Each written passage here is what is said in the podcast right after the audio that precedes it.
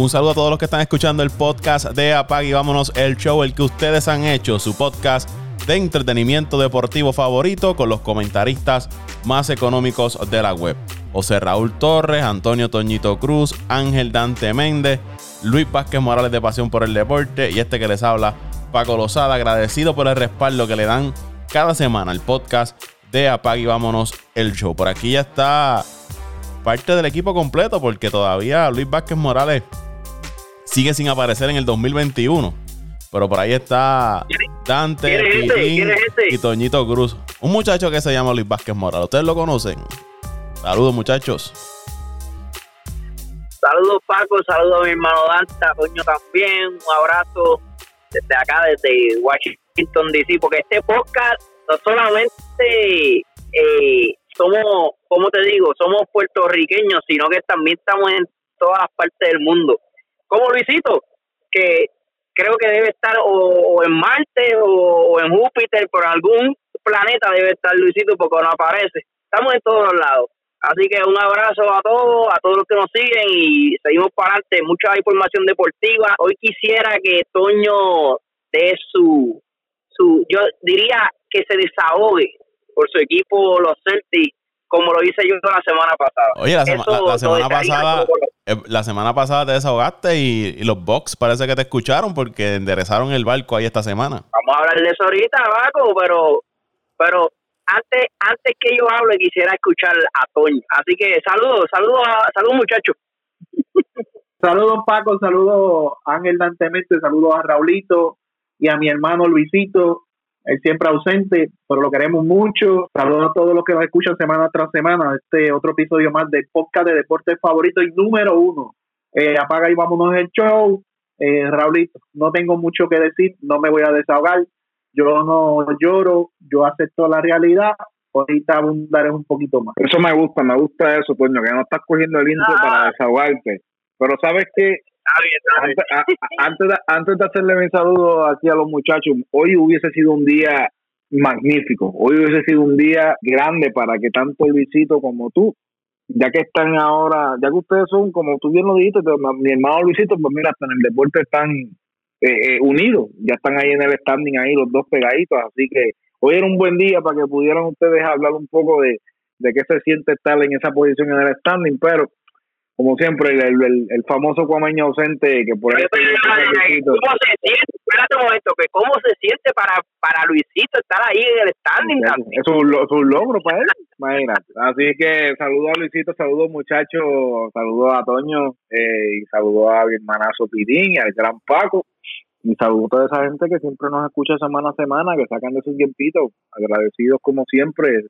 Seguimos aquí todavía en el lockdown, esperamos que ya abran, ya estoy ya que, que, que yo no aguanto más, pero vamos por encima, seguimos en el podcast, Antes de ir a los temas, vamos a hablar de la NBA, vamos a hablar de las grandes ligas. Pero esta semana comenzó con la noticia del accidente de Tiger Woods. Cuando creo que fue Toño el que subió la, noticia al, grupo del chat. Yo ese día estaba desconectado al chat del grupo, eh, haciendo otras cosas y ni me había percatado. Y cuando la vi, yo dije, no puede ser. Principio de año otra vez y, posiblemente vamos a tener una tragedia en el mundo del deporte. El año pasado fue el caso de, de Kobe Bryant. Y yo dije aquí, porque decía que había sido un accidente grave el que había tenido Tiger Woods. Le hicieron unas operaciones en la, en la pierna. Estaba leyendo un informe que le tuvieron que poner unos tornillos, una varilla. Tuvo lesiones en el tobillo. Pero está en, va ahora el proceso de recuperación. Eh, salió bastante lastimado de sus piernas Tiger Woods. Y cuando miramos la figura de, Tiger Woods, estamos hablando un golfista que cambió la forma de la gente ver el golf. Para mí, yo, yo creo que Tiger Woods fue el que llevó el golf a, a las masas. Por la forma que lo cubrían los medios. Medios que cubrían normalmente farándole y entretenimiento, dándole cobertura a todo todo lo que hacía Tiger Woods, a dónde iba, sus relaciones con sus parejas y todo eso. Y eso hizo que la gente mostrara un interés en la figura de, Tiger Woods y, por ende al golf. Yo que no sigo el golf, en ocasiones cuando Tiger Woods estaba en, su prime, ponía un juego de golf para ver a Tiger Woods, aunque no entendiera nada de lo que estaba pasando en el campo. Pero ahí estaba Tiger Woods y yo ponía el juego a ver un par de minutos del torneo de, golf para ver cómo, cómo desempeñaba Tiger Woods. Nada, algo breve de la figura importante que es Tiger Woods en el golf y en el deporte, que es uno de estos atletas como Les Jordan, Brady, LeBron, Phelps, eh, Hussein Bolt, que ha trascendido más allá de su deporte y, es reconocido a, nivel mundial. No sé si ustedes quieren comentar algo breve sobre esta situación de, Tiger Woods. Bueno, Paco, eh, no es la primera vez que él se ve envuelto en una situación difícil eh, y como tú dices, es este tipo de, de, deportista que, rompió barreras, rompió barreras. Y, y, recuerdo, recuerdo cuando él empezó a jugar bien joven, porque la, la trayectoria de Tiger Woods, los medios los vienen siguiendo desde que era apenas un jovencito, era un fenómeno. Y no solamente cambió eh, la, la, o no cambió, sino puso en perspectiva el golf, sino que cambió la forma de que se jugaba el golf, un golf más alegre, un golf más, más, más dinámico, eh, un golf más eh, mercadeable, una figura que se convirtió, se convirtió en la cara del golf, no a nivel de Estados Unidos, sino a nivel del golf, y entonces para colmo comenzó a tener todos esos éxitos temprano en su carrera, que empezó a ganar esos torneos grandes eh, de golf temprano en la carrera. Eh, después tuvo un momento donde tuvo su problema matrimonial, se separó, tuvo un accidente, tuvo situaciones, eh, cayó, eh, tocó por poco toca fondo, volvió a levantarse y estuvo, retomó su carrera hasta que estaba nuevamente llegando, no, no al nivel que estuvo en un principio, pero sí ya estaba bastante arriba. La gente lo quiere mucho, es este tipo de, de, atleta que la gente se identifica mucho con él y le perdonan todos los errores que hagan. Ese es Tiger Woods. Y me, me entristecí mucho cuando vi la noticia, porque como tú dices, Paco, mencionaron que fue un accidente grave, vi las fotos y la escena del choque, por dónde fue que vino, por dónde fue que cayó, hacia dónde cayó y cómo cayó. Eh, eh, y demás está decir que, está vivo de milagro, está vivo de milagro y ojalá y se recupere porque es un icono del deporte, no solamente del golf, sino del deporte a nivel mundial. Quería añadir lo de lo, lo que traíste de, de que todo el mundo quería, digo, lo sigue queriendo, ¿verdad? Y que todo el mundo eh, prácticamente yo era uno que, que veía también el golf por, por Tiger Woods. Y a diferencia de otros deportes, de la mayoría de los deportes, que siempre hay jugadores, ¿verdad? Que, que eh, se eh, están, están, tan por encima de los demás, si, si podemos ¿verdad? comparar con el baloncesto, LeBron James. Eh, vamos, vamos a escuchar a LeBron James, pero LeBron James sabemos que la mitad de los fanáticos lo odian y la mitad lo aman. Contrario a Tiger Woods, que, que prácticamente yo diría que casi 100% del de los fanáticos del golf y de los que no de los que no tampoco son fanáticos del golf como ¿verdad? Paco y, yo en este caso eh, éramos personas que lo seguíamos nunca escuché a alguien decir oye Tiger Woods eh, no me cae bien entiendo que, que está overrated eh, ¿verdad? Estos, estos comentarios que a veces escuchamos de atletas como vuelvo a decir como por ejemplo de Bron o, otros que ¿verdad? existen en, el Cristiano Ronaldo Leonel Messi el mismo antes sabe que que no todo el mundo ama a Leo, a Messi, no todo el mundo eh, ama a Cristiano Ronaldo, pero Tiger Woods pudo eh, llegar al, al corazón y, y pudo este, tener esa conexión, ¿verdad? Eh, yo diría no conexión, sino que pudo atraer todo el mundo que, que le gustara el golf y que no le gustara el golf. Es algo que, que es bien difícil que tú lo veas en los atletas, especialmente hoy día con tanta tecnología, con tanta gente, yo diría con tantos haters, Tiger Woods fue un caso bastante eh, peculiar en este en este ambiente deportivo. Pero nosotros básicamente crecimos con, con, la trayectoria de, de Tiger Woods. Eh, yo, por lo menos en lo personal, yo no sé mucho de golf y, y como tú bien dices, habían veces que solamente de, de, ver que su nombre estaba eh, en esa competencia en específico, tú lo deberías ver, aunque no entendieras el deporte, que todavía hasta el sol de hoy, tú me preguntas y yo juego y, no entiendo muy bien. Pero solamente con tal de ver la figura de Tiger Woods, lo que representa para, para el golf, eh, es impresionante. O sea, yo recuerdo por lo menos así un rival que él tenía así directo, si no me equivoco, o sea, no directo, pero que sí estaba en su momento, que era Phil de Phil Mickelson, que creo que todavía sigue jugando. Y la mujer la Sí, sí, eso era para mí que, o obviamente para mí Tiger Woods era mucho mejor que él, pero que en su momento él también ganó título, que estuvo ahí en cuando eh, era como que un Tommy Dame entre ellos dos, eran básicamente los, los, dos candidatos eh, en un, un periodo como de dos, tres años Y yo estoy viendo aquí hasta fotos de, de, competencia de fanáticos desde Escocia. Eh, competencia que Tiger Woods ganó en Escocia y la gente mostrándole, eh, haciéndole dibujos en las playas, eh, deseándole una pronta recuperación, como, o sea, como bien ustedes lo han dicho.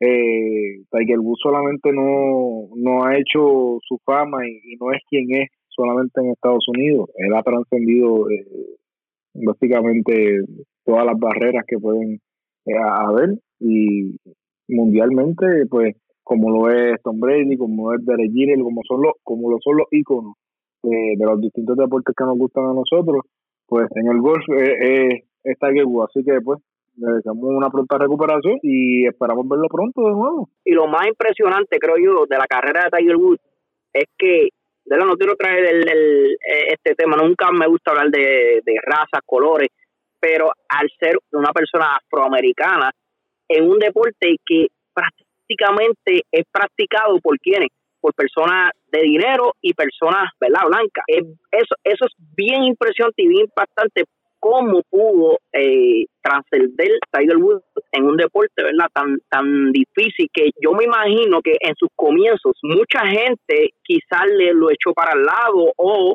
no le veían la oportunidad a, Tiger Woods por, por quién sabe solamente ¿verdad? De, ser una persona afroamericana yo creo que eso fue para mí lo más impresionante de él y Tiger Woods llevó el golf a las masas, trascendió, como dijo Dante, más allá de, de, su deporte, se convirtió en una marca, logró firmar acuerdos multimillonarios con eh, marcas de ropa deportiva, ganó una fortuna jugando golf, hizo de todo, rompió todas las barreras eh, del golf. Y yo creo que cuando a uno le preguntan sobre el golf, lo primero que le viene a la mente es Tiger Woods, por lo menos a nuestra generación, sé que estuvo en un momento también eh, Jack Nicklaus, que fue otro de los grandes del golf. Pero por lo menos a nosotros y las generaciones después de nosotros, cuando nos hablan de golf, el primer nombre que nos viene a la mente es eh, sin duda el de, el de Tiger Woods. Y así de importante es la figura de Tiger Woods en el golf y en el mundo de, del deporte. Y que pronta recuperación para Tiger Woods y esperamos que se pueda recuperar del todo y, verlo en, uno que otro torneo por ahí porque yo creo que todavía puede seguir aportando. Y como dijo José Raúl, no quizás al nivel en que estuvo en su prime, pero todavía sigue siendo eh, Tiger Woods. Vamos a hablar entonces de el béisbol de las grandes ligas. Vamos de una leyenda a otra leyenda. Esta semana salió un post de la esposa de Albert Pujols donde daba a entender como si esta fuera la última temporada de Albert Pujols en las grandes ligas. Después, cuando los medios le dieron cobertura a ese post, ella como que trató de echar hacia atrás y trató de arreglar el post y, y dio a entender de que se refería más a que esta era la última temporada de él bajo contrato con los angelinos. Y más bien lo que estaba era eh, deseándole buenas vibras, echándole bendiciones a esta temporada. Pujols eh, reaccionó también y dijo que hasta el momento pues nada había cambiado y que todo dependía de qué sucedía esta temporada para él tomar una decisión si se retiraba o no de, del béisbol de las grandes ligas. Yo creo que esa decisión ya está más cerca que lejos son 41 años, 20 temporadas en las grandes ligas. Yo creo que ya Albert Pujols está tocando las puertas de retiro. Y quiero echar una mirada a, su carrera en las grandes ligas. Como les dije, 20 años, 11 con San Luis, 9 con los Angelinos. En la lista de todos los tiempos está quinto en cuadrangulares con 662. Tercero en remolcadas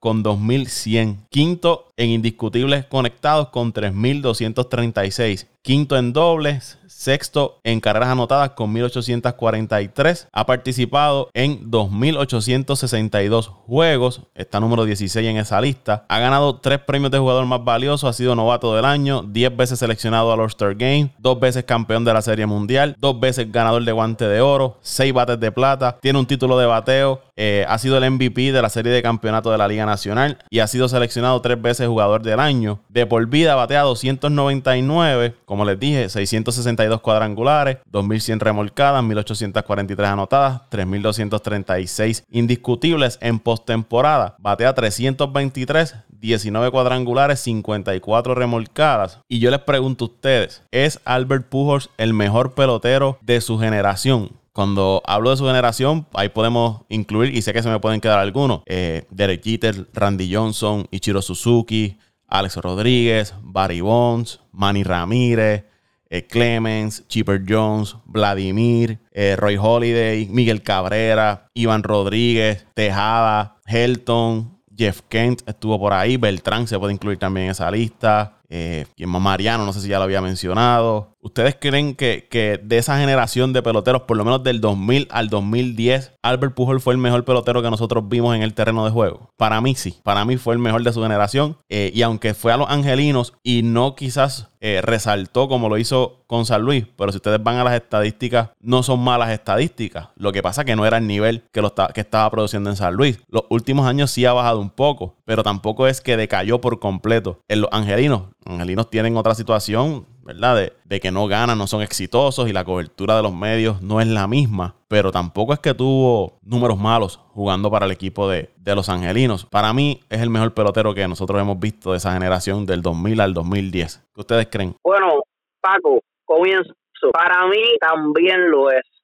En, es el para mí el pelotero más completo que ha pasado eh, en esta generación, pero no el más, yo diría, no el más habilidoso. Eh, yo todavía creo que el de mejor habilidades de esta generación se llama el señor Alex Rodríguez.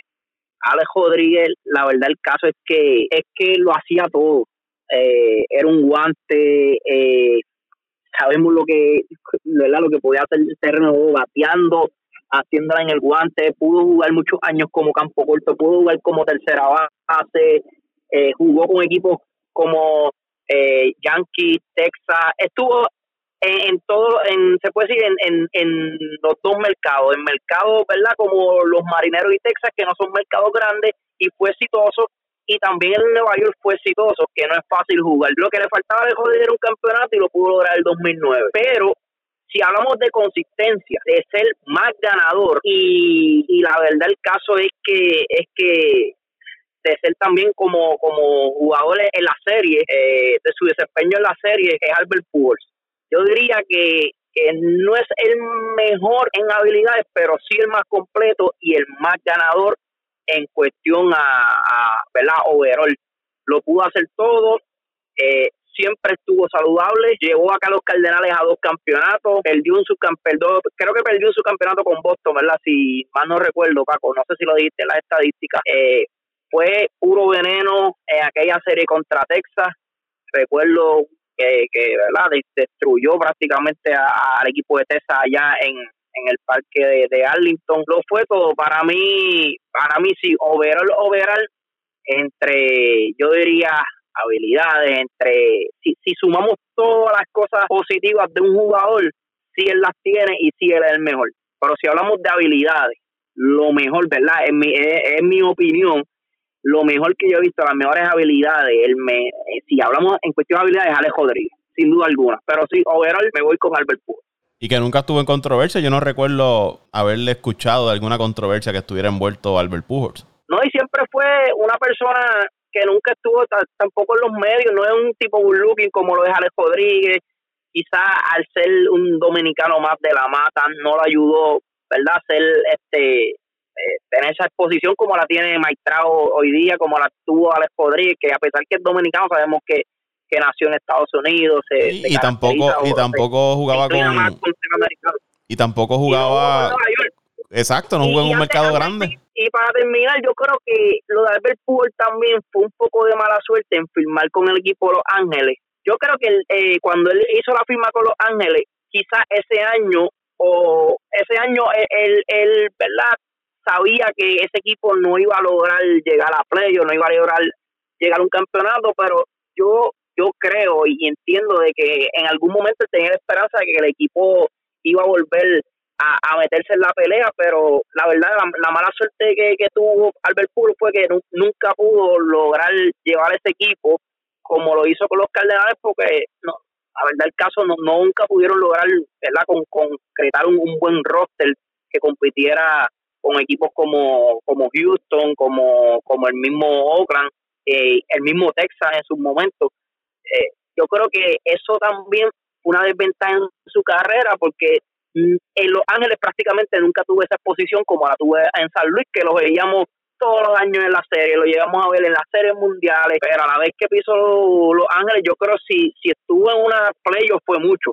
Yo creo que no tuvo mucha participación en, en, en unas playoffs allá en, con el equipo de Los Ángeles. Pues mira, añadiendo rapidito ya a lo que dijo, a lo que dijo Pitín, este, yo también, yo también creo que si Albert Pujols hubiese quedado en San Luis, hubiese tenido una carrera más exitosa de lo que es y que no se puede envidiar. Estamos hablando de un jugador que, que va a ser un first ballot para el Hall of Fame, pero no no tengo a Albert Pujol como el mejor jugador de la de nuestra generación. Eh, para mí, el jugador más completo de, la generación que yo vi eh, es Alex Rodríguez y seguido de Miguel Cabrera. Son mis dos jugadores. Miguel Cabrera para mí fue lo, lo, que es una definición de consistencia.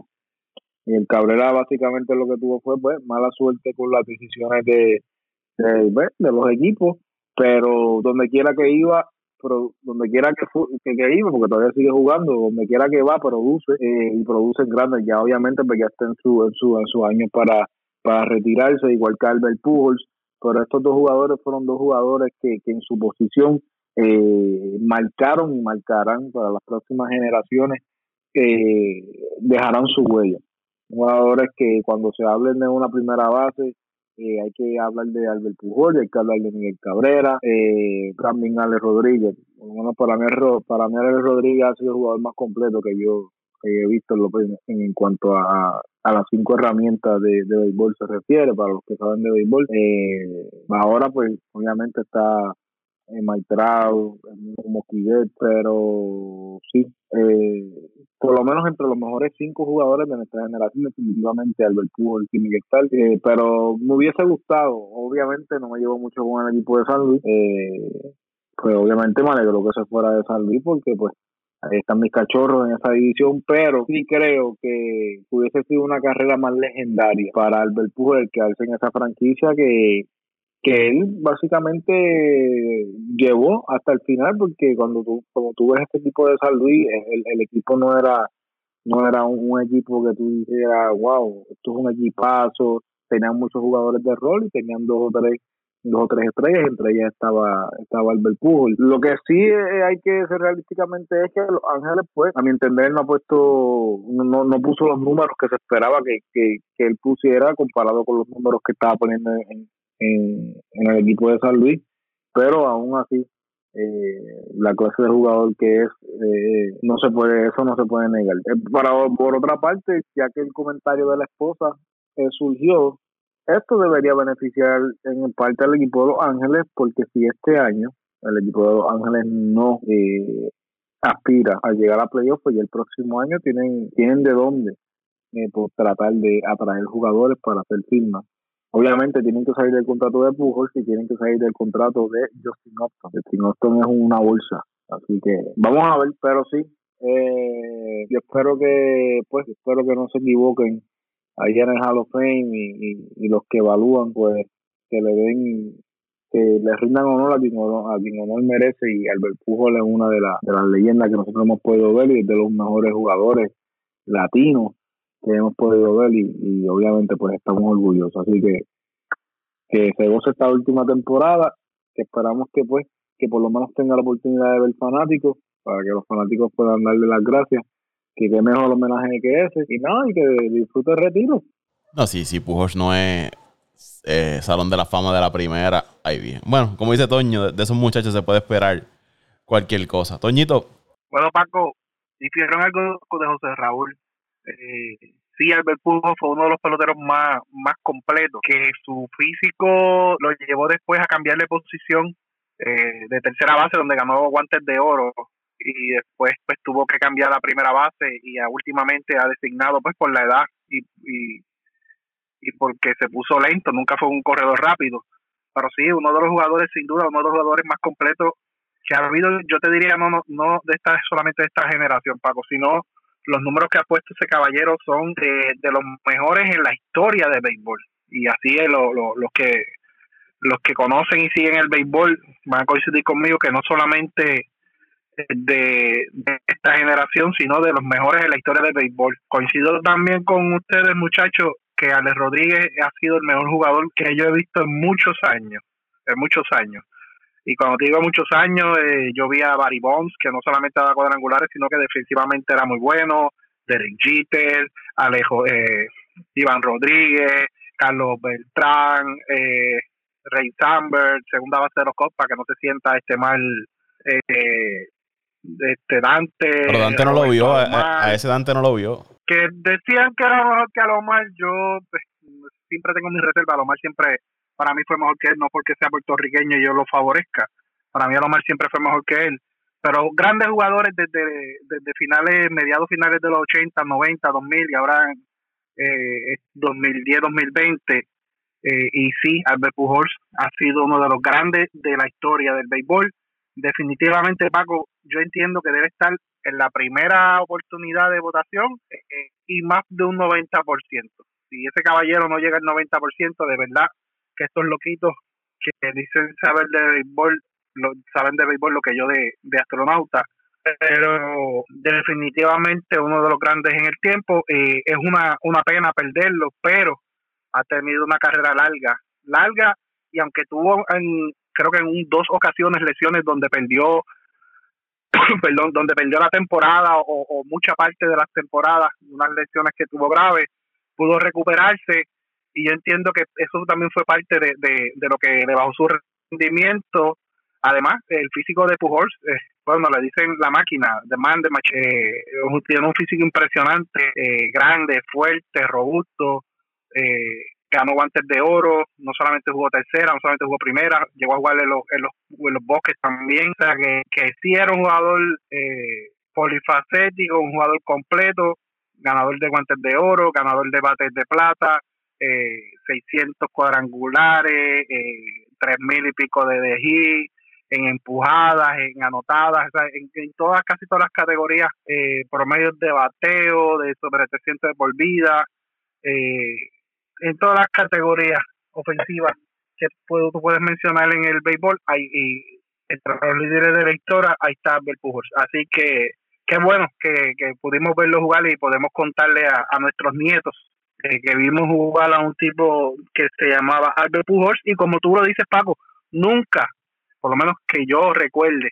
a lo mejor a, a, que tengan mejor memoria que yo me podrán decir, pero que yo recuerde, nunca escuché una controversia de Albert Pujols ni a nivel personal, ni a nivel eh, en el terreno, ni a nivel de juego. O sea, nunca escuché una controversia ni, ni un revolú de Albert Pujols. Me gustaría que si él ya se va a retirar esta temporada, que lo anunciara para que le den el reconocimiento que merece según vaya visitando los, los, los parques de, de las grandes ligas. Entiendo que, que él se merece eso y más por la gran carrera que ha tenido en, el béisbol de las grandes ligas, pero ¿verdad? Esas son decisiones que, tienen los peloteros y quizás él está pensando regresar un año con San Luis y terminar su carrera un añito con, los Cardenales, aunque no sea un contrato muy caro y sea algo más para despedirse eh, de las grandes ligas con la franquicia que le dio la oportunidad la primera ocasión, que fueron los, Cardenales de San Luis. Así que veremos qué sucede con, con Albert Pujols. Vamos ahora al baloncesto de la NBA.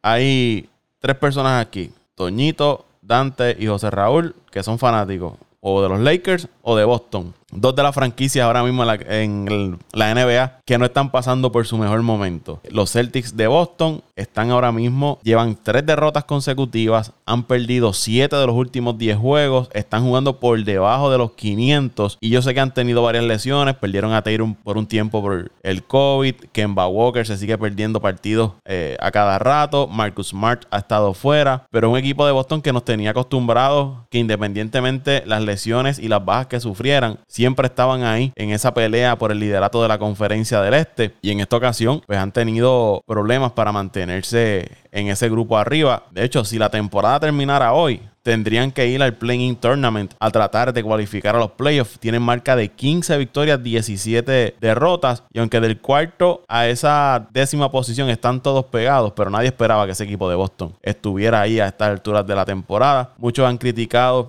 los movimientos que no ha hecho su gerente general eh, Danny Ainge. Hemos visto en estos últimos días fanáticos de Boston reclamarle por qué no han hecho movimientos para traer jugadores eh, superestrellas al equipo. En una ocasión se, mencionó que estuvieron interesados en James Harden, no lo consiguieron. El Kawhi Leonard tampoco. En el momento que estuvo eh, Paul George como agente libre, tampoco se mencionó, pero tampoco lograron traerlo al equipo de Boston. Y en estos días Danny Ainge estuvo en una entrevista en una emisora 90 98.5 de Sports Hubs, un programa que se llama Tosher and Rich. Y él dijo, cometí errores. Habló también sobre la posibilidad de hacer un cambio. Y dice eh, Danny H, hemos estado cerca un par de veces, pero no, no hemos hecho nada. El tiempo dirá. Dice que hemos estado, estamos jugando terrible. En mi opinión, no tenemos un equipo lo suficientemente bueno. Si un gerente general de un equipo te dice esas palabras, como que no cae bien. También hace alusión de que ha cometido errores. He, he cometido errores. Hay cosas que desearía haber hecho mejor. Y gracias a Dios vivimos en un mundo de baloncesto y hay una forma de rectificarlo, aunque normalmente esas formas no son de la noche a la mañana, llevan tiempo. Algunas de las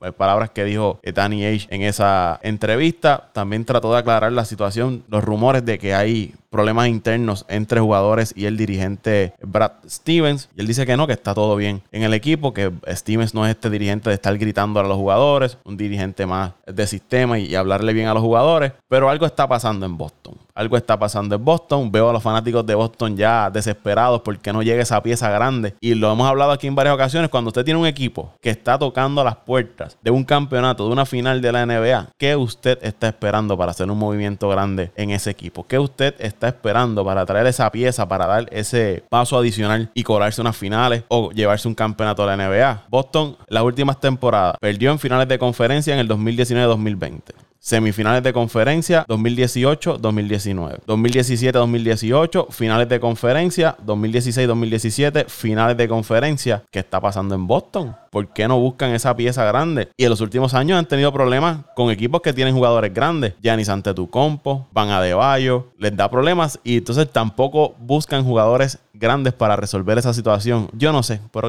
que, Toño hable de mejor de su equipo de, de Boston. Bueno, Paco, este, como Raulito que lloró y inundó las calles del podcast pasado dando excusas y excusas y excusas de su equipo. Que se ha convertido como que ya en, en algo ya usual en Boston de que tenemos una temporada muy buena y en la próxima eh, el equipo se cae.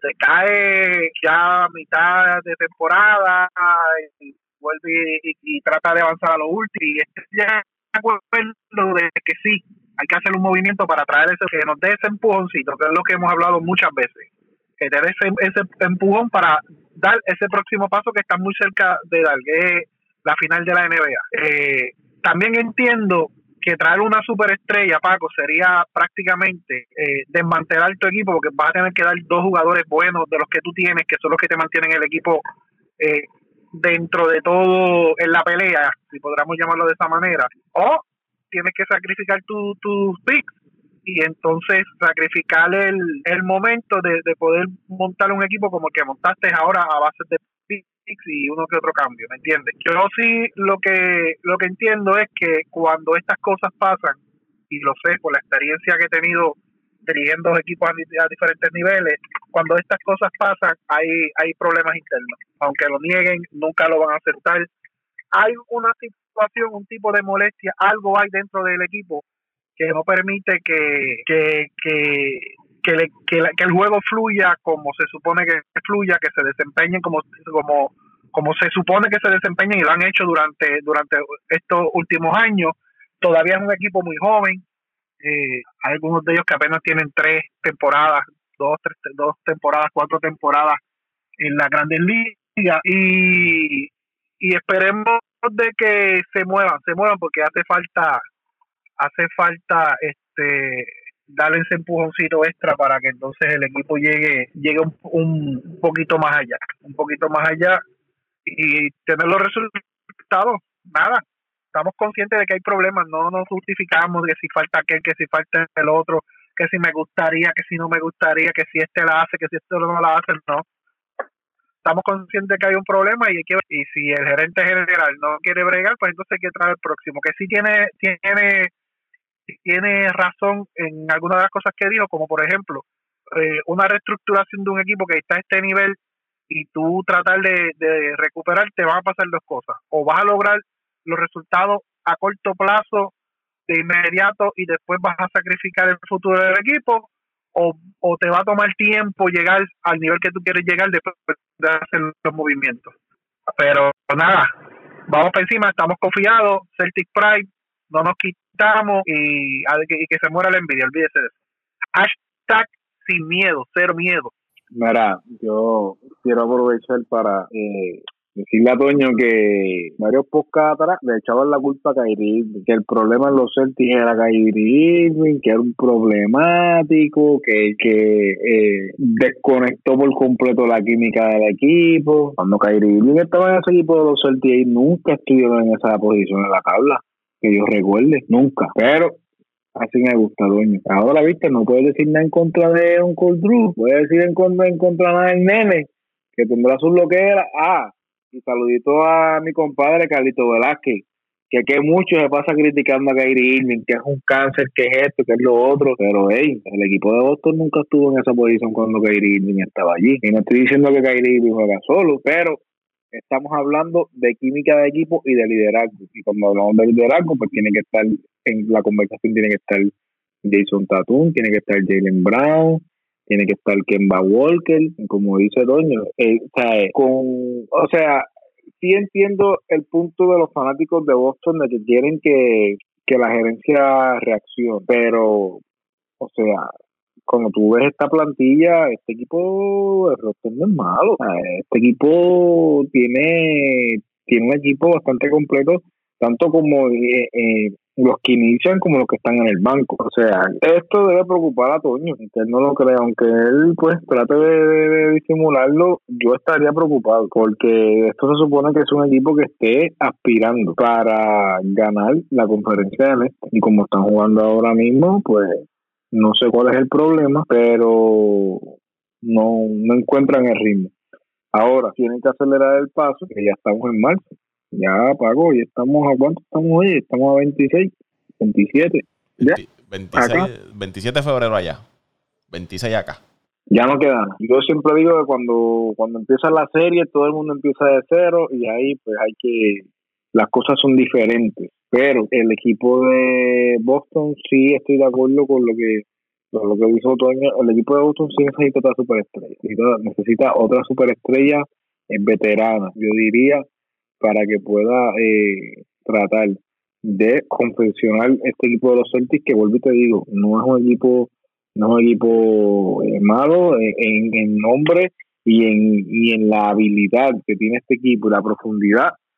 No tiene que enviarle nada a nadie, pero al parecer no, no, no, no encuentran su rumbo. Así que yo creo que Luisito Toño te va a llamar esta semana y si y si lo, y si los Knicks se, ponen esta semana arriba de los Celtics, prepárate, caballero, prepárate porque eso. Bueno, ahora, ahora mismo están por encima, ahora mismo están por encima de Boston. ¿Te imaginas que esa gente se despejen por lo menos, se despeguen 5 o 6 jueguitos en la tabla?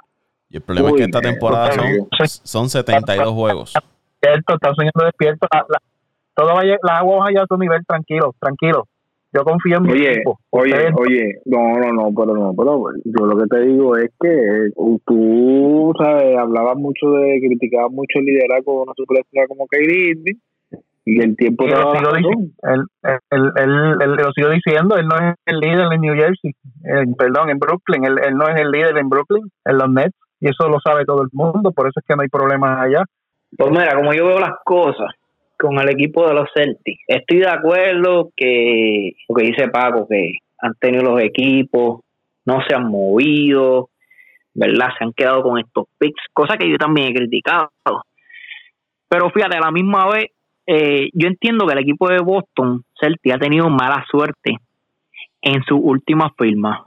Eh, en estos drafts, estos últimos drafts han sido, ¿verdad? Unos drafts bastante exitosos. Han tenido a Tayron, Jalen Brown, tuvieron Smart, han podido, ¿verdad? Estos últimos, yo diría, cinco seis años han tenido buenos picks, han tenido buen ojo en, en el draft, pero eh, por lo que estamos viendo es que las firmas no, no, no, no, no están encajando en ese equipo. Si vamos tres años atrás, la de Kyrie Irving, que en vez de traer gloria a Boston, lo que trajo fue un, eh, un desastre. Eh, aquel año donde, oh, lo que tengo que recordarle a los fanáticos aquel año donde primer juego Boston ganó aquel juego de la serie, ya estaban esos fanáticos de Boston pensando en campeonato y luego Milwaukee le bajó los cuatro juegos.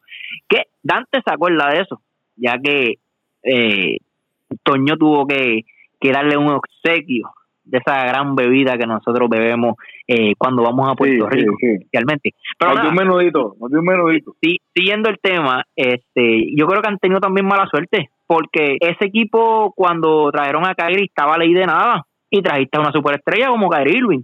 Yo creo que la movida fue, ¿verdad? Si lo vemos de la perspectiva de, de fanáticos y, y de lo que había hecho Kyrie Irving con el equipo de Cleveland, pues mira, sí era el hombre. Un, un, un jugador que salió de, de, de Cleveland con, con un campeonato y luego de eso tuvo una lesión y el equipo de Cleveland llegó a la final y quién sabe si, si ese año él estaba en Cleveland, también el equipo de Cleveland podía salir por la puerta ancha. Ya es un veterano joven ganador. ¿Sabe? ¿Qué mejor firma que esa? La hicieron y no fue no resultó. Luego también trajeron a Hayward eh, esos años también junto a Kyrie, creo que fue el mismo año, trajeron a Hayward y Hayward pues lamentablemente no, no como que no encajó nunca en ese sistema de Boston. Eh, y estamos viendo ahora que Hayward está con unos numerazos con Charlotte y el equipo de Charlotte está en la pelea, está en los chavos. Entonces, eh, la otra firma que, que la acaban de hacer este año, la de Tristan Thompson, que aunque no es un jugador, no es una superestrella, pero lo que había hecho en Cleveland es lo que, lo que prácticamente el equipo de Boston estaba, estaba esperando, era, era lo que necesitaba. Porque si vimos el año pasado el equipo de Boston, se eliminó con un equipo de Miami, ¿por qué? Porque Adebayo los crucificó esos últimos juegos, no tenían un hombre abajo en el palo que, que pudiera coger rebote, que pudiera dar molleros eh, contra, contra este equipo de Miami, ¿sabes? Ellos trajeron al jugador que pues quizás no es el mejor jugador de, en esa posición y no lo es, pero sí por lo menos reforzaron esa área. ¿Sabe? Que, que quizás no era el equipo a ganarlo todo con esa firma, pero te, te, te dice que esa firma por lo menos te trae eh, eh, a el equipo otra vez como un equipo contendor y llenando un hueco que ellos tenían. Pero al contrario de, ¿verdad? de, de mejorar e, este equipo, eh, está para atrás este equipo, no sé qué está pasando pero prácticamente tienen el mismo roster del año pasado. Yo creo que la lección de la lesión de, Smart está afectando mucho a este equipo. Es un jugador que lo hace todo en la cancha. A mí me encanta Smart. Eh, galdea, eh, mete la bola cuando hay que, que ¿verdad? Que, que meterla en los, los momentos claves del juego. Yo creo que esto es una combinación de mala suerte y quizás que no han sido tampoco un poco agresivo en, en algunos momentos. Ya es hora, ya es hora que, que sean ¿verdad? agresivos y olvidarse de los picks, porque lamentablemente este equipo de Boston, si continúa con el mismo roster que tienen hoy, 26 de febrero del 2021, este equipo de Boston no va para ningún lado este año y tampoco los, los años que se avecinan, porque yo no creo que la combinación de Taylor y Brown, eh, ah, y se me olvidó, perdóname, se me olvidó también añadir que ellos trajeron a Kemba Walker, que para mí fue una firma, la firma más mala en los últimos años eh, de este equipo, porque prácticamente Kemba Walker mm, no, no llenó ningún roto en este equipo. Este equipo ya tenía unos tiradores como Taylor Brown, eh, tenía el mismo Hayward, que es un, que un jugador que, que sabemos que encesta la bola.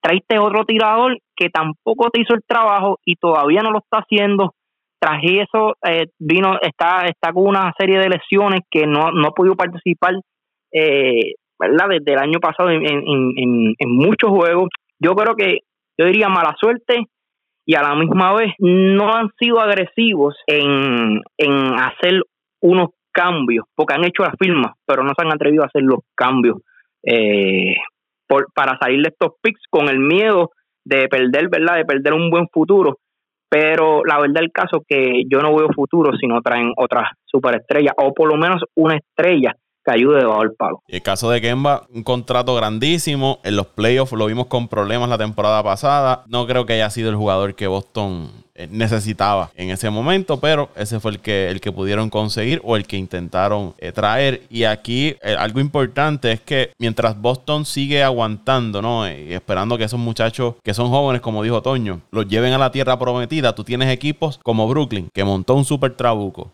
Milwaukee, Tienes a Yanis, una superestrella, traíste a Holiday. Tienes al equipo de, de Filadelfia, que este año parece que, que, es el año. Están jugando muy bien esa conferencia de, del este, están jugando muy bien bien. Embiid está, yo creo que uno de los líderes ahora mismo para llevarse el premio de jugador más valioso. Tienes un Miami que se movió y trajo un Jimmy Butler y otra serie de movimientos. Y vemos estos equipos que cada vez se siguen moviendo y Boston se sigue quedando igual. Entonces, si tú te quedas esperando que tu equipo explote y te hagas una que otra firma esperando llegar a ese nivel cuando los demás equipos se están arriesgando y van por todo, yo no creo que, que tú puedas hacerlo o vas a tener una piedra en el camino para tratar de llegar por lo menos a las finales de la NBA. Y vamos, la NBA en los últimos años eh, se ha convertido, o yo diría desde antes, ¿no? Una liga que el que gana es el que más talento tenga en el equipo. Eso de ganar con jugadores jóvenes eh, o equipos del futuro, ¿no? Aquí gana el equipo que, más talento tenga. Si miramos, vamos a echarle un ojo desde el 2000 hacia acá. Los Lakers, que ganaron tres años consecutivos. Kobe Bryant, Shaquille O'Neal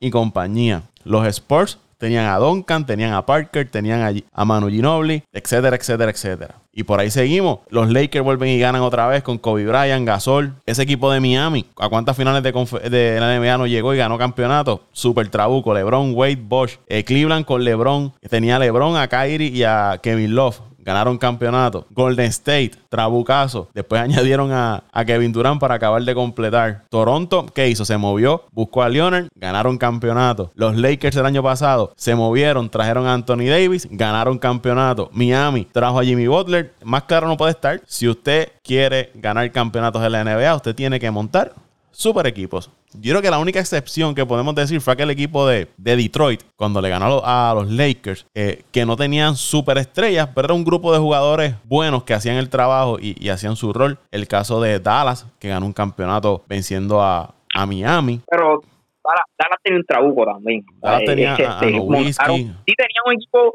que mucha gente decía con edad, eran, había muchos veteranos, pero veteranos que, que dejaron los últimos cartuchos ese año y la verdad el caso le funcionó. Ellos trajeron a Jason Kidd, trajeron a Sean Marion, muchos tipos que quizás ya no le quedaban mucho baloncesto, pero, sí, tenían pero todavía le quedaba ese poquito para, para aportar.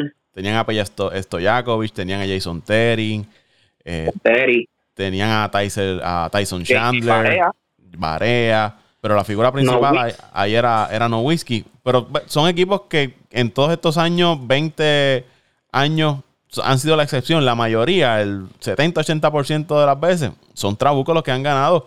Y por eso es que yo. Ah, y Toronto por la suerte de que Kevin Durant estuvo lesionado y Thompson en la final, porque si no, sabía, nosotros sabemos que Golden State también ganaba esa final. Pero buscaron a Leonard, una superestrella en la, en la liga. No, claro, claro. Claro, por lo menos se movieron, claro. Y yo creo que ese ha sido el problema de Boston, Paco. No tanto empezando la temporada, porque vuelvo y repito, ellos, ellos empezando la temporada por lo menos se han movido a llenar esos huecos. Lo han hecho Kemba Walker.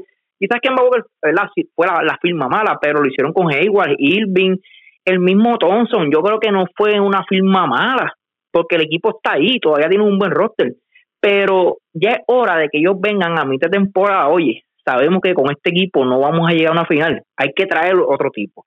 ¿Entiendes cómo lo hizo? Como lo hizo el mismo Toronto, Toronto sabía que estaba corto eh, en la pintura, con, cuando tú tienes que enfrentarte a un Envy, cuando tienes que enfrentarte a un Giannis ante Tocumpo, y quisieron traer un Gasol que en ese momento todavía era una superestrella de la NBA, ya no es el mismo Gasol, pero en ese momento todavía Gasol le quedaba mucho baloncesto.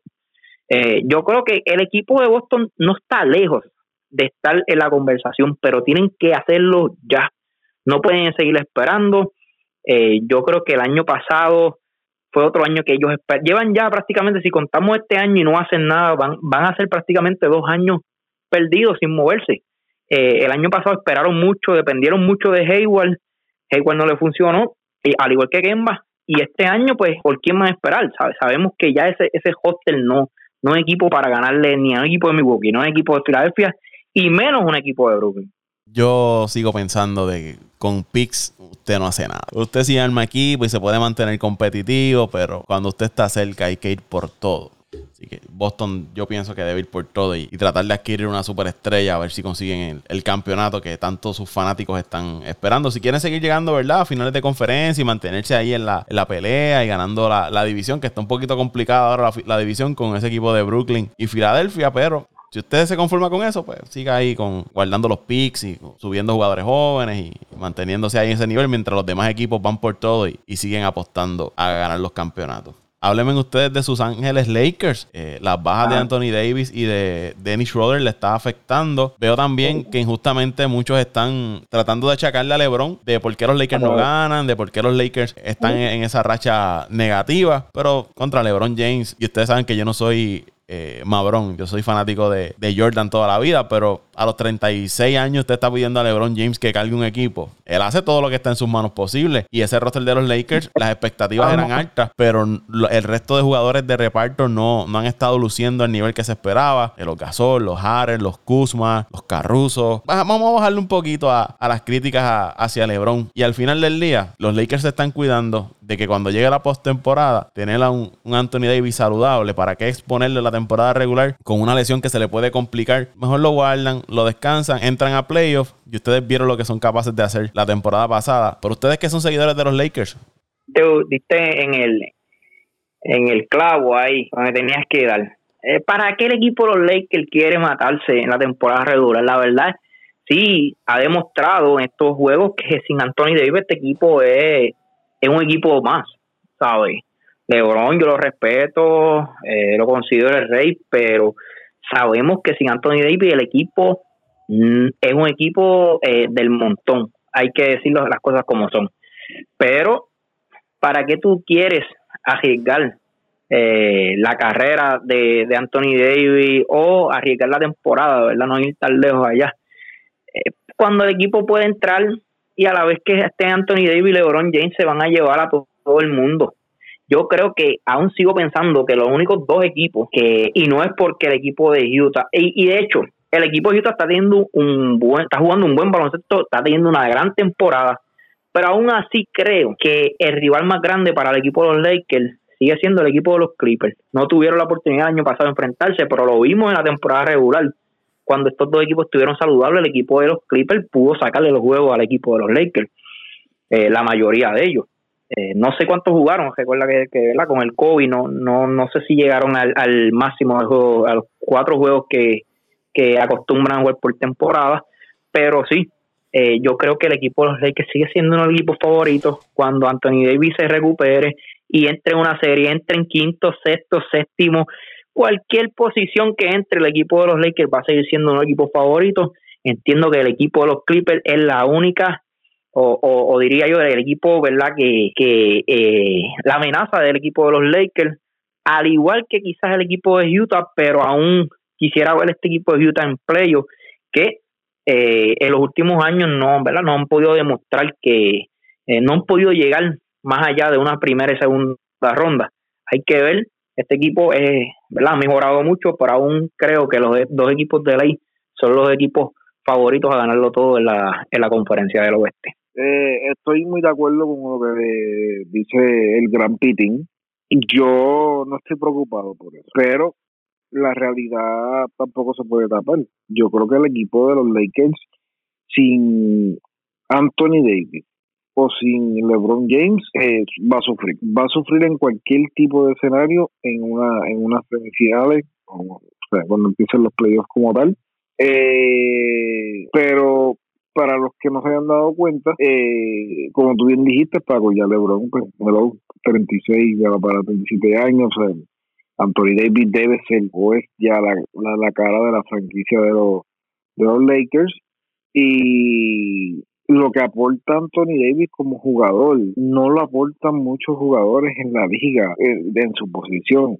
Estamos hablando de un, jugador que, que, que, es único básicamente en su posición con la, con, la, con la calidad y con la cantidad de recursos que él te puede brindar al juego. Lo mismo que, que, que LeBron James, pero volvimos a lo mismo. Yo, yo no creo que LeBron James, LeBron James se destaca por por elevar su nivel en cuando se necesita en, los playoffs. Y yo estoy seguro que mentalmente él está preparado ahora mismo para tomar todas las derrotas que sean necesarias. Aquí el objetivo debe ser eh, entrar a los playoffs y en playoffs todo el mundo, como siempre digo, todo el mundo empieza de cero y la historia es diferente. O sea, pero no creo que no creo que los Lakers tampoco estén eh, desesperados por el por, por adelantar el proceso de Anthony Davis creo que le van a dar su tiempo. Y ahora mismo tienen tienen un récord bastante positivo, 22 victorias, 11 derrotas,